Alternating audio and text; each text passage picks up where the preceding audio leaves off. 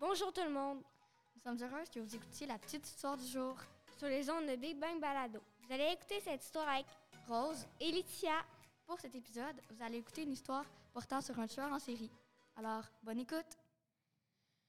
Par un bon vendredi matin, Patrick, un des deux incroyables policiers enquêteurs de Shawinigan, se préparait pour sa journée au poste 314. Il prenait son déjeuner, comme tous les matins, se mettait en veston-cravate et il était prêt. Il arrivait toujours très tôt pour être certain d'avoir le temps de préparer ses dossiers pour la journée. Il n'était pas surpris de voir qu'il n'avait au- aucun dossier rapporté, car c'était vraiment un mois tranquille. Le matin, il aidait ses collègues et l'après-midi, il classait des informations importantes sur un vol dans un magasin. Il put rentrer à 16 heures. Il habitait tout seul car il n'avait pas de femme ni d'enfant. Et la nuit venue, Vers une heure du matin, alors que Patrick allait se coucher, il reçut un coup de fil. Il se demandait qui pouvait bien lui téléphoner à cette heure-là. Finalement, c'était Maude, sa collègue. Maude était une jeune femme et elle avait les yeux verts et les cheveux bruns. Allô, Patrick, c'est Maude. Je sais que je t'appelle tard, mais c'est vraiment urgent. OK, mais qu'est-ce qui se passe? Ben, il y a eu un meurtre au parc Bellefeuille vers minuit et quart. Une jeune fille de 6 ans nommée Juliette, dit Maude. Alors Patrick alla rejoindre sa collègue au poste. Une fois arrivé, lui et Maude analysèrent les photos prises par un témoin qui passait dans le coin, car elle trouvait plus prudent d'attendre le matin venu pour aller examiner la scène du crime. le matin, vers 7 heures, Maud et Patrick allèrent au parc Bellefeuille, situé à 5 minutes du poste. Maintenant qu'il était arrivé, ils montèrent une petite côte et ils virent le corps de la jeune fille étendue dans le sable. Avec son regard vide, il y avait quelques balles de fusil à côté d'elle. Et après, ils emmenèrent le corps à la morgue pour le faire analyser. Leur collègue, Christophe, qui travaillait à la morgue, prit le corps de Juliette. Maintenant, Patrick et Maude interrogèrent les voisins les plus proches du parc. Le premier, Gabriel, dit qu'il était parti chez son ami. Le deuxième, Pascal, dit qu'il avait entendu des cris vers minuit. Et le troisième, Julie, dit qu'elle a vu une personne marcher dans la rue avec un gros sac et une cagoule. Après environ une heure d'interrogatoire à la famille et aux voisins, les deux policiers retournèrent au poste avec en tête les indices des gens interrogés. Ils notèrent les informations de l'ordinateur de Robert, l'expert en informatique. Robert était discret, mais il avait fort caractère. Il était maintenant 19 heures et Patrick alla chez lui. Il ne prit même pas le temps de manger tellement il était épuisé de sa journée de travail. Le lendemain, Patrick fut soulagé de ne pas avoir eu d'appel pendant la nuit. Il, et il réalisa enfin que c'était dimanche, alors il pouvait faire ce qu'il voulait. Mais en fait, il passait la journée à réfléchir à propos du meurtre. Alla prendre l'heure proche du parc. Il marchait comme d'habitude, mais soudain, il vit le cadavre d'une mère et de son fils d'un an. Il téléphona en vitesse au poste où il travaillait. Dix minutes plus tard, il vit Maud et Danny, un autre de ses collègues qui, lui, travaillait en auto pour patrouiller les routes. Danny était un habitué du métier car ça faisait 20 ans qu'il travaillait là.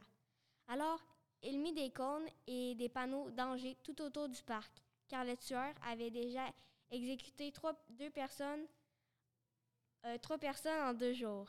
Une fois que cette opération fut terminée, Maud et Patrick convoquèrent toutes les stations au 314 pour leur expliquer la situation. On entendait des enfants pleurer et des parents paniquer. Mais les enquêteurs décidèrent de fermer le parc Bellefeuille.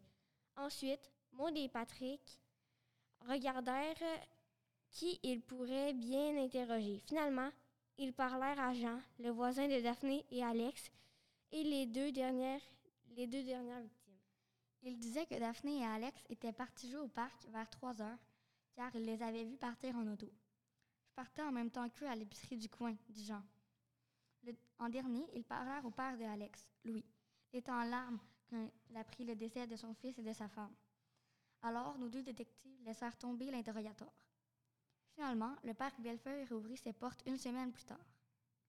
J'annonce la réouverture du parc Bellefeuille du Maude. Cette journée-là, plein d'enfants allèrent jouer au parc.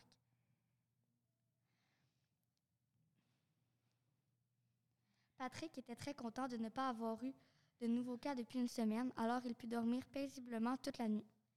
Le lendemain, il retourna travailler comme tous les jours. Ça a été une des plus grosses journées au poste 314, autant que pour Robert que pour Christophe.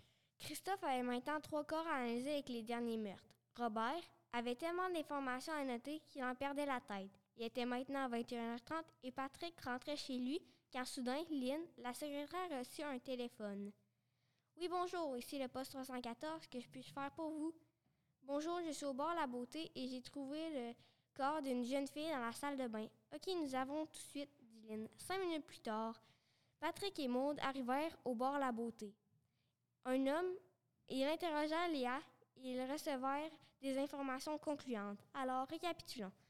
Un homme est rentré avec cette fille, un homme au manteau gris selon Léa, et est parti tout de suite après été aux salles de bain, dit Patrick. Alors, il emmena les parents de la victime au poste de police et ils donnèrent le corps à Christophe. Laurence, 16 ans, yeux verts et cheveux bruns et empreinte digitale courbée, dit Christophe. Ensuite, Patrick et Maud retournèrent à l'endroit du crime pour trouver des indices sur le coupable. Ils trouvèrent des cheveux noirs et gris et le téléphone de la victime sur le sol. Il n'y avait pas d'empreinte digitale autre que celle de Laurence. Décidément, l'assassin avait bien préparé son coup. Mais après plusieurs tentatives, ils réussirent à déverrouiller le cellulaire. La dernière photo prise était celle de ses amis et d'un homme avec des jeans bleus, une cagoule pour lui recouvrir tout le visage et un manteau gris avec un petit cœur rose sur la poitrine.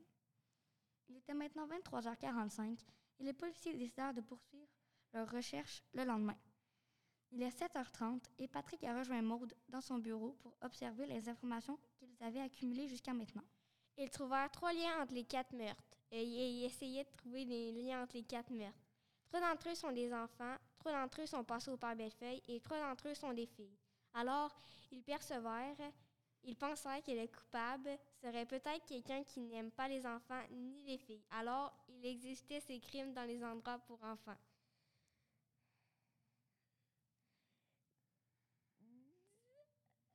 Ce jour-là, Patrick et Maud décidèrent d'aller au parc toute la journée pour s'assurer que le coupable resterait tranquille. Mais ce ne fut pas le cas. Il était à peine arrivé que Maud reconnut le cadavre des jumeaux Leclerc étendus dans la glissade. Patrick lui demanda pourquoi elle savait ça. Elle répondit C'était mes voisins, je les gardais de temps en temps quand j'étais plus jeune. Ils s'appelaient Mathis et Maxime. Alors, Patrick décida d'aller voir leurs parents pour leur informer de la situation. Une fois arrivé, Patrick alla cogner à la porte des parents Leclerc. Les parents ne voulaient rien savoir d'avoir la police chez eux, car elle était chicanée avec eux il y a quelques années, mais Patrick ne s'en souvenait plus. Mais dès qu'ils virent Maude, ils lui demandèrent si elle ramenait leur fils, car il n'était pas rentré hier soir. Désolé, madame et monsieur Leclerc, mais nous supposons que vos fils ont été tués par le tueur en série qui circule dans la ville, dit Maude. Mais les parents Leclerc ne dirent rien. Ils fermèrent juste la porte brusquement, très brusquement. Mais maintenant, ils pensèrent que dresser une liste de suspects serait une bonne idée car ça commence à presser cette affaire du parc Bellefeuille. Alors, les parents Leclerc, Jean, Gabriel, Alain, un autre de leurs collègues, seraient des bonnes personnes à interroger. Ils recevaient des réponses, réponses comme Ben voyons donc, ce n'est pas moi. Comment pouvez-vous insinuer que c'est moi? Mais malheureusement, les Leclerc ne voulurent pas parler. Mais Maude et Patrick pouvaient bel et bien rayer toutes les personnes sur la liste car leur réponse était plutôt convaincante. Ils se demandaient comment ils feraient pour euh, démasquer le coupable s'ils continuaient comme ça. Ils ne trouvèrent pas d'idée, alors ils décidèrent de se donner une semaine de pause pour réfléchir. Une semaine plus tard, finalement, Patrick ne reçut aucun cas durant cette semaine. Alors, il y avait deux hypothèses. Le, meurtrier attendait que les enquêteurs reviennent au poste pour euh, recommencer ses meurtres ou il avait tout simplement arrêté. La deuxième était plus probable, selon lui. Aujourd'hui, Maud et Patrick se remettaient en équipe pour démasquer l'assassin. Ils ont demandé à tous les membres du poste 314 de passer à la vitesse supérieure pour que tout soit fini cette semaine. Lynn fit un message à la ville pour leur demander de rester chez eux. Christophe finissait d'analyser les corps, mais Robert, lui, était déjà parti depuis un petit bout. 7h15. Alors nous pouvons dire que les meurtres sont terminés, dit Patrick. Je suis pas sûre que ça, dit Lynn. On de recevoir un appel d'une mère qui signale la disparition de son fils de 9 ans, Lucas. Bon, alors, direction le Paris Bellefeuille, dit Maude. Patrick et Maude embarquèrent dans la voiture de police et cinq minutes plus tard, ils étaient arrivés. Sans surprise, ils virent le cadavre de Lucas dans le labyrinthe de bois. Et comme toujours, Maude ramena le corps de Lucas à Christophe pour qu'il l'analyse. Rendu au poste, Maud nota les informations sur l'ordinateur de Robert même s'il était parti. Mais tout à coup, elle vit des vidéos, des vidéos de meurtre. Patrick, dit Maude, d'une voix tremblante. Quoi? Viens voir, dit Maude. Quand Patrick aperçut les vidéos que Robert avait prises lui-même, il était dégoûté, terrifié, tellement qu'il ne put pas parler pendant cinq bonnes minutes. Mais après, il proposa d'appeler Robert pour qu'il vienne au poste sans qu'il ne se doute de rien. Robert dit qu'il s'en vient, dit Patrick impatient. Quand, euh, Robert est en route, Patrick et Maud parlèrent avec les autres employés du 314. Bon, nous savons que Robert n'a pas eu d'enfant, mais personne dit qu'il n'en a jamais eu, dit Véronique, un autre employé du poste. Peut-être sont-ils morts ou disparus. Il a peut-être voulu se venger sur les autres, dit Patrick. Il arrive, dit Maude. Qu'est-ce qui se passe? demanda Robert, l'air dérangé. Et à ce moment précis, Maud sortit les menottes de sa poche droite et les passa à Robert. Il se débattit de toutes ses forces, mais les policiers étaient mieux préparés que lui. Alors ils emmenèrent Robert en prison en attendant son procès. À Shawinigan, il n'y avait pas de prison, alors ils emmenèrent Robert à la célèbre prison de Montréal-Bordeaux. Maintenant, la population de Shawinigan était libre. Et deux semaines après, on n'entendait presque plus parler de ce qu'on appela plus tard les semaines du malheur.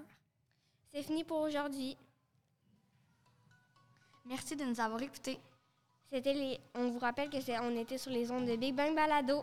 C'était la petite histoire du jour racontée par Laetitia et Rose. Merci de nous avoir écoutés. Oui. Merci et à la prochaine.